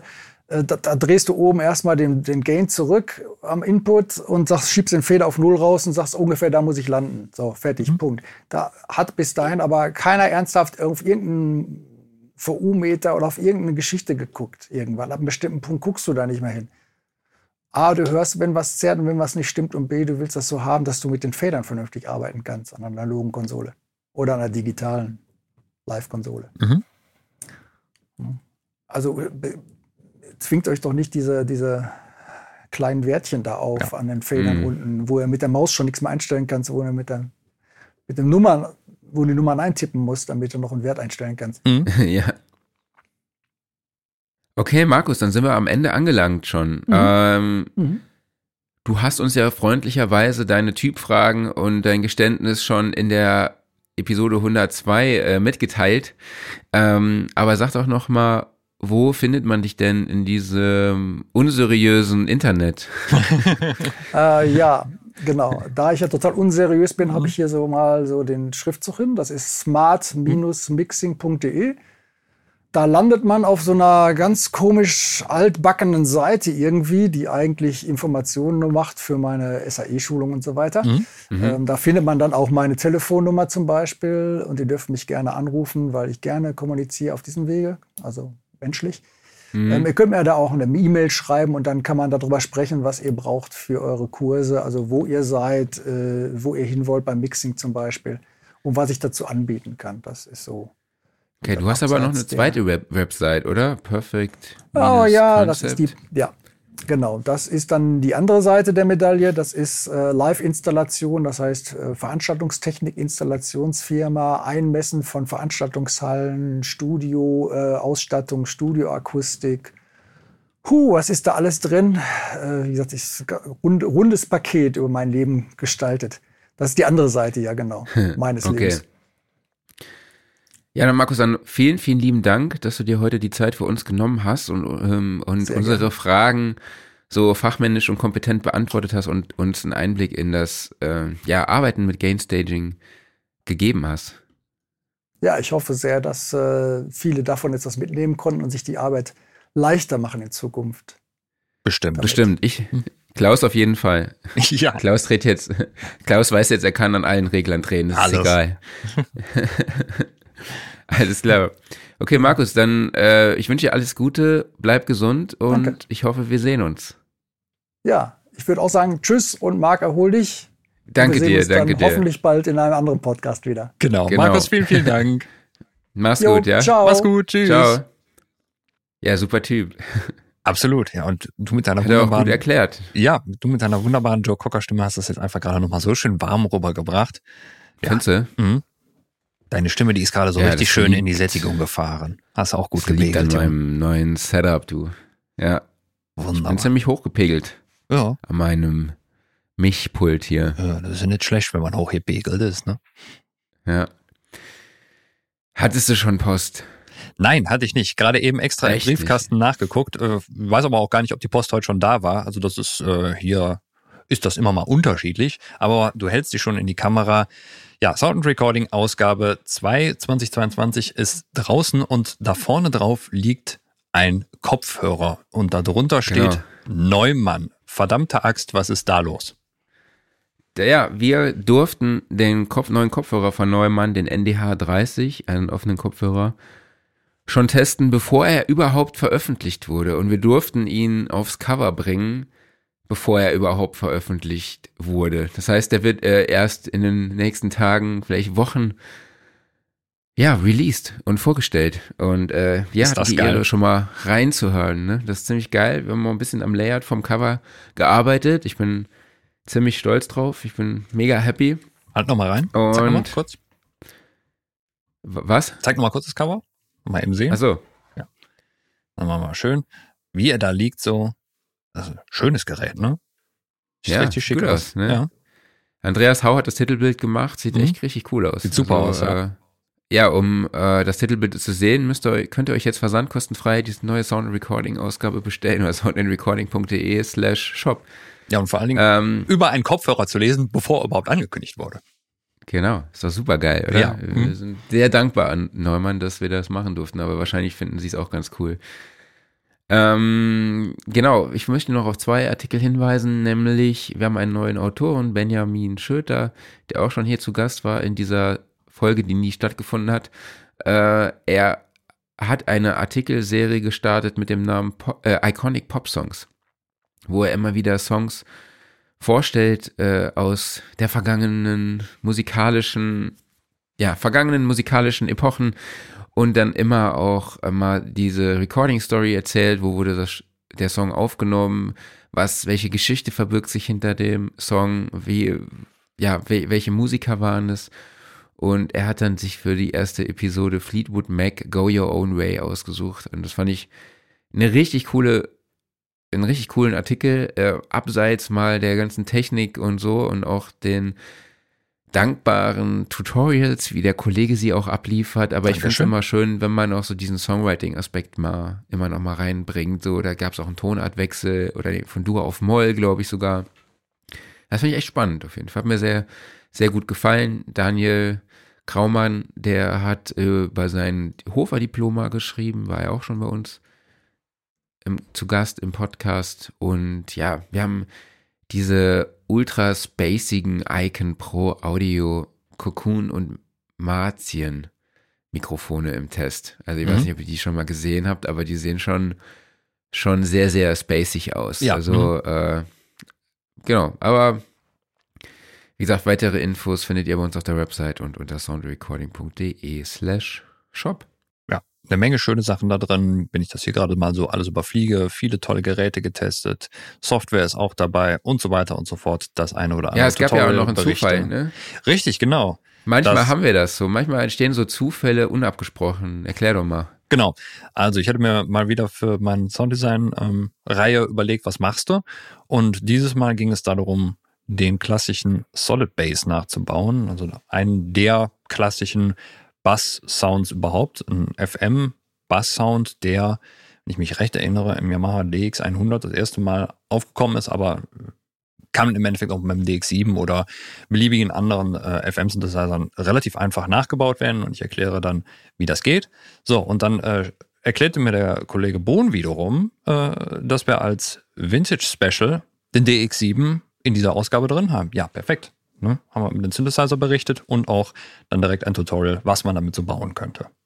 Genau, also in unserer Artikelserie Vintage Park, die Bernhard Lösner übernimmt, ich glaube gefühlt seit 1985, Ich glaube auch, ja. äh, hat sich den DX7 vorgenommen. Fand ich eigentlich, ich wette, aber wir hatten den schon mal, also kann ich mir eigentlich nicht Kann ich vorstellen. mir auch nicht anders vorstellen, ja. Also In den letzten 30 Jahren nicht schon mal drin hatten. muss eigentlich. Ähm, Wahrscheinlich als Testbericht. So. Als Testbericht definitiv, Keyboards. aber der DX7 muss Ja. drin gewesen sein. Also ich meine, äh, wenn selbst mein absoluter Favorit, der Access Virus, schon vor ein paar Jahren da drin war, dann muss der DX7 ja schon, keine Ahnung, 2000 drin gewesen sein. Gut, gab es noch keine Sound Recording, Ja, aber dafür gab es. Keyboards.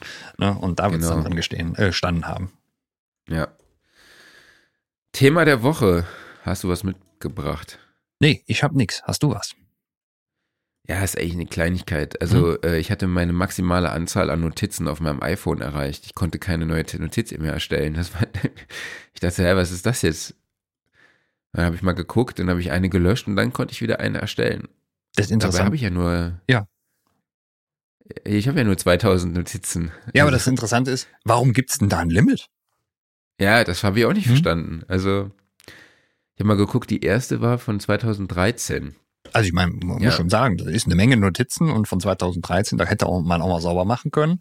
Aber äh, ja, trotzdem, warum gibt's da ein Limit? Ne? Also Hat mich auch über, überrascht, aber Mhm. ist halt wirklich auch Jammern auf hohem Niveau, aber ich arbeite wirklich so oft mit Notizen. Ich mache mir ständig irgendwie eine neue Notiz, so schreib mir was auf. Ich habe, wisst ihr, habe ich ja schon öfter erzählt, dass ich verschiedene To-Do-Listen habe für Mhm. Privat, Arbeit, dann untergeordnet für Studioszene, Podcast und so auch nochmal. Das mache ich alles über meine Notizen. Und dann war es irgendwie so, okay, jetzt musst du leider mal aufräumen. wie findest du denn darin was wieder? Also ich kenne die Notizen-App jetzt auf dem Mac Gar nicht. Äh, kann man da äh, drin suchen und dann äh, findet man es auch schnell wieder? Oder? Also ich habe so Gruppen, ja. Mhm. Aber eigentlich nutze ich nur äh, eine. Okay. Beziehungsweise zwei. Also es gibt eine All iCloud und dann Mhm. gibt's eine mit äh, Musik und Lyrics, Mhm. wo ich dann halt irgendwie so Songtexte reinschreibe oder das mache ich halt auch so oft, ne? dass ich am Handy meine Lyrics da rein hau und äh, auch irgendwelches Mixing-Feedback oder so von Leuten zu irgendeinem Track oder wenn mir was auffällt, das knall ich da einfach in solche Listen rein. Mhm. Ähm, ja, ich sag mal so, bei 2000, ihr könnt euch vorstellen, so ganz übersichtlich ist es dann doch nicht mehr. Richtig, ja. Ich muss mich mal weiter mit der Notizen-App beschäftigen. Also ich habe sie dann ja nur auf dem, auf dem Handy und auf dem Tablet. Wir haben uns noch nicht so wirklich angefreundet, weil ich finde, es ist teilweise ein bisschen hakelig, da was reinzuschreiben, aber ein paar Sachen sind auch wiederum cool, wie beispielsweise so diese, ähm, wie nennen die sich, intelligenten Gruppierungen, Ja. Gedönse, du die mit, mit dem Hashtag dann halt so zusammenfassen kannst, wo ich mich dann wieder wundere, warum komme ich nicht schneller auf der iPhone-Tastatur an den Hashtag dran, und sondern muss erst durch zwei Untermenüs durch. Aber vielleicht mache ich auch was falsch. Ähm, ja, und äh, ansonsten bin ich dann doch immer entweder für, für To-Dos, bin ich bei To-Doist oder sonstiges Notieren OneNote, weil da irgendwie mehr drin geht. Aber ist dafür auch wieder komplexer und so weiter und so fort. Also gibt Ja, ich brauche wirklich einfach was, ich brauche was Einfaches, was Mhm. ich so mit One-Click öffnen kann, direkt reinhacken und Das ist halt geil. ab daran, geht's. ja. Und man kann es halt auch teilen, ne? So Mhm. verschiedene Liste, also die Einkaufsliste wird dann geteilt mit der Frau und so. Mhm. Das ist schon eigentlich ganz praktisch. Mhm. Workflow der Woche. Du hast da ein neues Setup. Nämlich Genau. dein altes Ich habe Setup hier, eigentlich, ne? Dein altes Mikro. Sennheiser MK4. genau. aber anders aufgehängt. Mikro. Ja, ich habe jetzt einen Rode PSA 1 Plus, also ein Mikrofonarm, kostet 135 Euro. Äh, ihr wisst ja, ich hatte die ganze Zeit ein Headset, weil ich mich damit einfach freier gefühlt habe, so beim, beim Aufnehmen, ne, im Moderieren. Aber Rode hatte mir diesen Arm geschickt, damit ich ihn auch mal benutze. Hier im Podcast. Und äh, ja, hatte mich dann die ganze Zeit eher so ein bisschen damit gesträubt, weil es dann hier mittlerweile äh, auf meinem Studiotisch ein bisschen eng geworden ist durch den großen Monitor, den ich jetzt habe, diesen Ultra-Wide Flatscreen äh, Curved. Und genau, das war irgendwie problematisch, aber gestern habe ich mich dann der Sache doch nochmal angenommen und habe das jetzt ein bisschen optimiert und habe jetzt wirklich eine gute Position gefunden, wo ich den Schraubstock quasi festmachen kann, einmal im Studiotisch und ich kann den jetzt wirklich einfach au- ausfahren und wieder einfahren und nichts ist mehr davon zu sehen. Als Kopfhörer habe ich jetzt heute auch mal den DT 1990 an, den ich mittlerweile tatsächlich dann doch geil finde. Am Anfang war ich ja nicht so ganz davon Genau, überzeugt, aber durch die, die Art und Weise, wie hochauflösend er ist, ist er wirklich halt einfach, äh, ja, sehr, sehr gut, sehr guter Kopfhörer. Allerdings, äh, genau, nochmal kurz zurück zum, zum äh, Mikrofonarm, zu dem Rode. Man hat halt oben, wie bei dir ja auch, äh, so Klipse, wo man quasi das Kabel entlang führen kann am Mikrofonarm. Also es stört nicht, es hängt nirgends wie runter. Und was ich halt echt geil finde, war, weil ich habe mal quasi auf meinem Studiotisch drei Racks stehen. Ich weiß gar nicht, wie viel HE das sind. Sind das 6 HE, glaube ich, so in dem Dreh ungefähr. Mhm. Und ähm, da drauf stehen dann halt, stehen dann meine Studienmonitore und mein Bildschirm.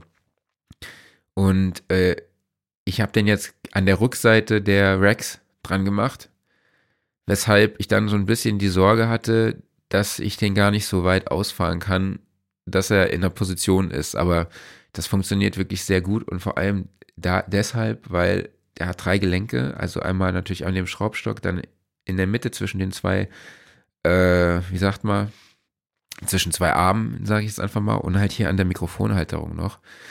Und den Punkt des zweiten Gelenks kann man halt tiefer machen als der Schraubstock. Und das ist, und das hält trotzdem. Und das ist echt ziemlich cool. Also deshalb ist man da wirklich nochmal sehr, sehr, sehr flexibel. Ich bin jetzt, ja, manchmal brauche ich ein bisschen länger, um irgendwas so zu integrieren, dass es auch wirklich perfekt ist und mich dann auch zu trauen. Aber ihr kennt das ja vielleicht so Never Change Running System. Ne? Man Ja. ist einfach froh, wenn es läuft. So. Aber Mhm.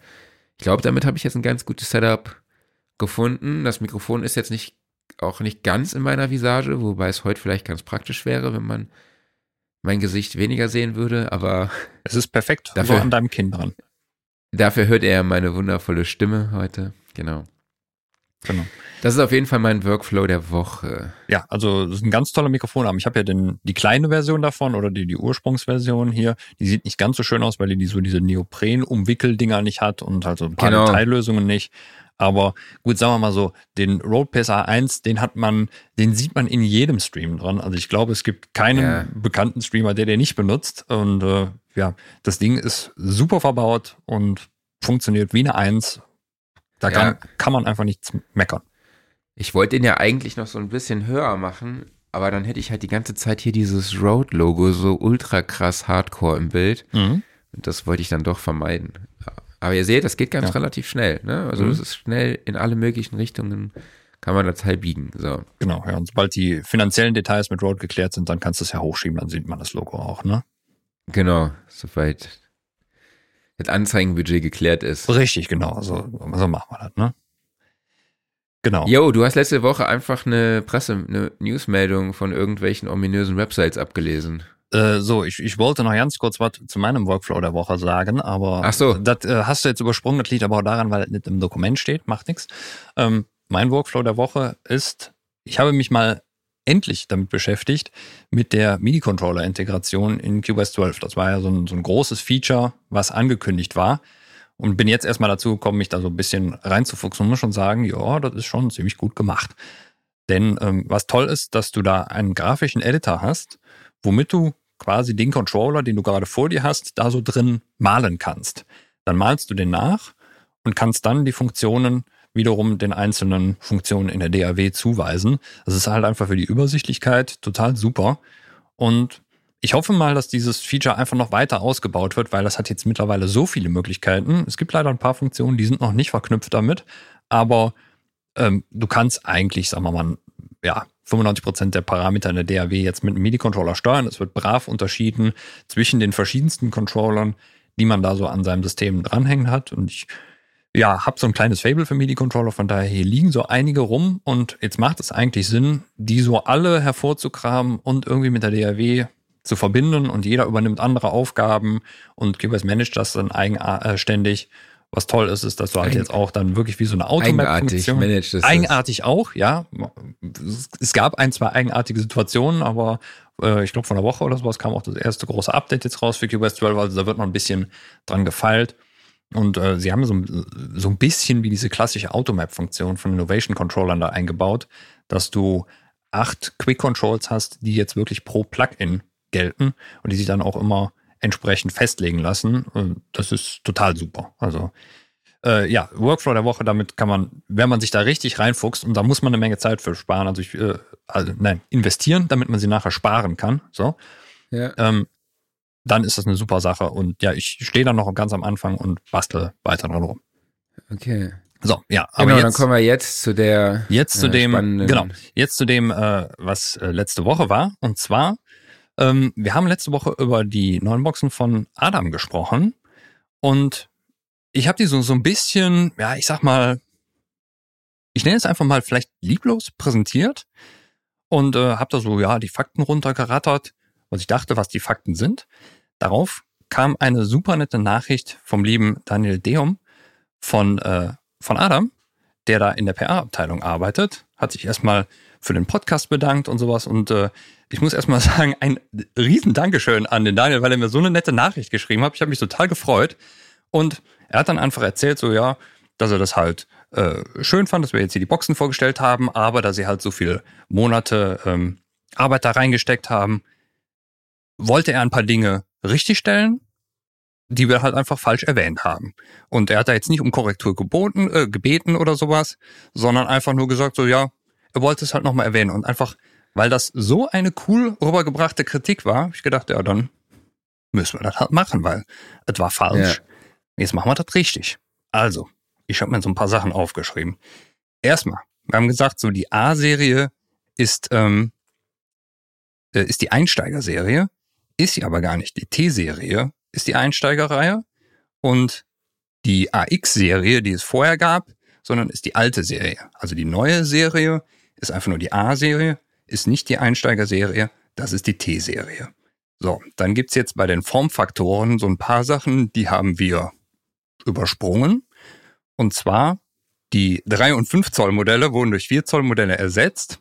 Und dann gibt's einen speziellen Speaker, der A44H. Der ist von seiner Form so gebaut, dass der eigentlich perfekt auf so ein 19 Zoll Rack drauf passt. Also gerade wenn du so einen Tisch hast, wo halt so links, rechts zwei 19 Zoll Racks sind, dann passt er halt von seiner Breite so genau plan quasi zu diesen Racks. Und ist halt auch von seiner Art so kompakt, dass man den ja wie so ein, wie so ein Center einsetzen kann, weil er auch gut halt so breitenmäßig zu Monitoren passt. Ist aber halt, auch wenn er kompakt gebaut ist, trotzdem halt eigentlich so leistungsfähig wie so ein 7 Zoll Speaker. Und es gibt jetzt erstmals drei Wege-Speaker in der A-Serie, gab es vorher nicht. Das ist nämlich einmal der äh, A77H und der A8H. Und dann haben wir auch die Sonarworks Kooperation. Nur so ganz kurz angeschnitten. Da ist es halt wohl so, dass es eine Exklusivkooperation ist und die Profile werden direkt im Lautsprecher gespeichert. Also im Endeffekt das ganze Management findet dann oder die ganze Berechnung findet in der Box statt. Dafür braucht man Sonarworks gar nicht auf dem Rechner, wenn ich das richtig verstanden habe. Das ist die Richtungs äh, Richtigstellung. Also Daniel nochmal vielen, vielen Dank für die Kritik und ja, wie gesagt, wenn wir irgendwas falsch machen, nette Nachricht schreiben, kriegen wir geregelt.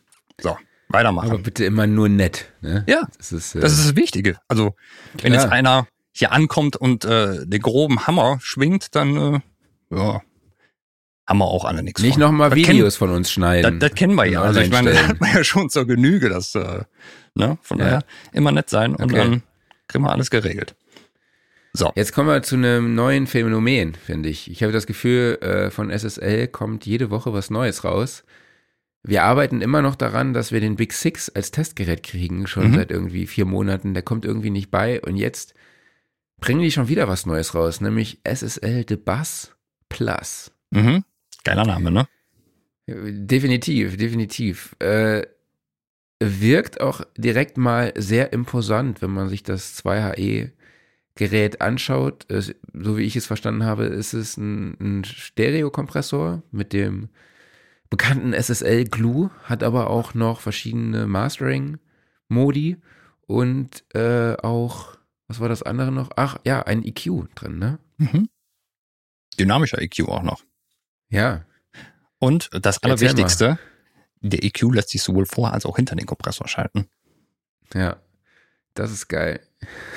ja, also ähm, bevor wir da jetzt zu sehr ins Detail gehen, es ist ein, wenn, ich- wenn man sich das Gerät einfach anguckt, also zwei Höheneinheiten, 19 Zoll, Ist so im Fusion-Look, ne? ist im Fusion-Look und ähm, es, es hat einfach eine verdammte Menge an Parametern da drauf.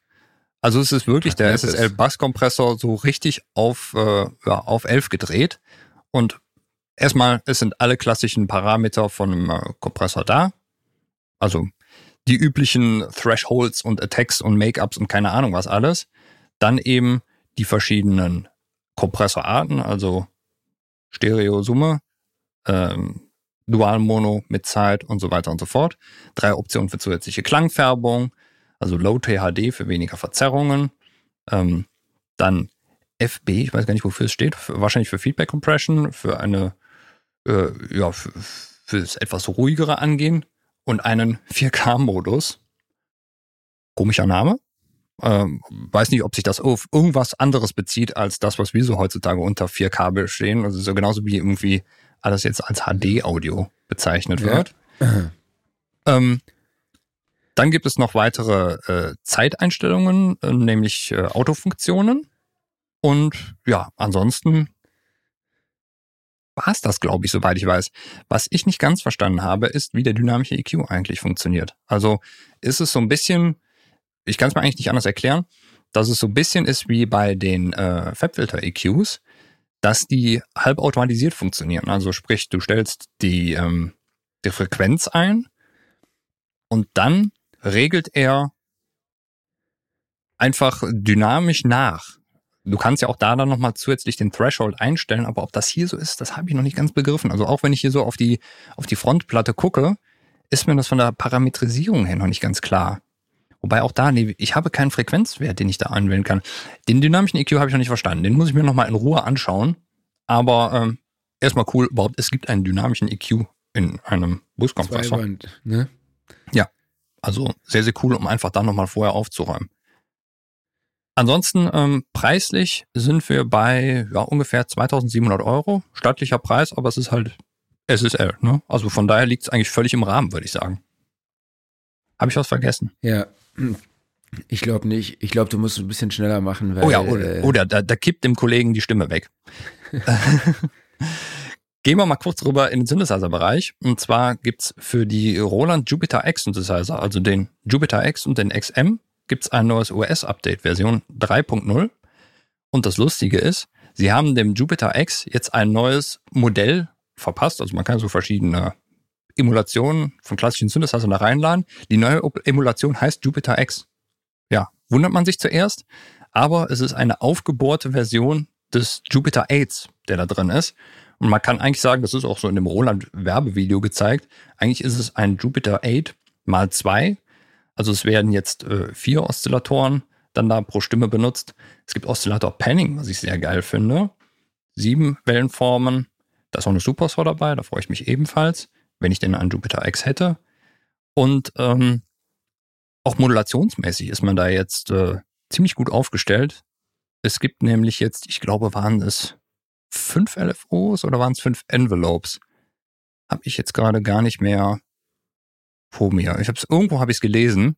Jedenfalls, äh, ja, deutlich erweiterte Modulation. Dann gibt es einen erweiterten Arpeggiator. Es gibt eine Probability-Funktion für den Sequencer, was sehr, sehr cool ist. Das ist eigentlich so, seit das, glaube ich, in den Elektron-Geräten so Standard geworden ist, nimmt das jetzt jeder mit, dass es immer so diese Probability gibt, so ja, mal findet ein Step statt, mal nicht. Dann gibt es natürlich die üblichen neuen Sounds. Es gibt mehr Speicherplatz. Finde ich immer interessant, wenn in Geräten der Speicherplatz plötzlich verdoppelt wird, wo das immer so hergeholt wird, keine Ahnung, aber wahrscheinlich wird er einfach aufgeräumt. Und ansonsten halt so die üblichen Verbesserungen, also sprich Usability wurde verbessert, es wurde einfach ja, Fehlerbehebung betrieben und so weiter und so fort. Aber ich denke, das interessanteste Feature ist halt einfach das neue Synthesizer-Modell, was da drin ist. Ja, ich frage mich halt nur, ist der Jupiter 8 nicht irgendwann auch mal ausgereizt, den ja. überall reinzubringen? Ja. Also ich meine, wie viele Versionen gibt's jetzt davon? Wie viele Updates gibt's? Wie weit ausschlachten kann man den eigentlich noch? Also nicht falsch verstehen. Ich finde, den ist ein super geiler Synth, einer meiner Lieblingssynth, aber ich finde es halt echt krass, wie man den Juno und den Jupiter 8 einfach immer nochmal an den Start bringt. Das Egal ist, in welcher Form. Ja, äh, das kann ich Oder dir auch nicht sagen. Also, mir so? Nee, nee, das geht ja nicht so. Also zum Beispiel hier, der da gerade so schön linksgrün leuchtet, der System 8 ist bei mir mein Jupiter 8 und mein Juno-Ersatz. Die sind da beide drin. Ne? Und äh, ja. das sind jetzt, den gibt's auch noch zu kaufen von Roland. Und es gibt auch noch äh, Boutique-Modelle, wobei ich glaube, den Jupiter 8 gibt's nicht mehr zu kaufen. Bin ich mir gerade unsicher. Es gibt auch die Software-Versionen davon, auch von Roland. Äh, und sicherlich noch andere Varianten, die ich gerade vergessen habe. Das kommt halt immer mal wieder raus, aber das ist halt einfach einer der strahlenden Namen am Synthesizer-Himmel.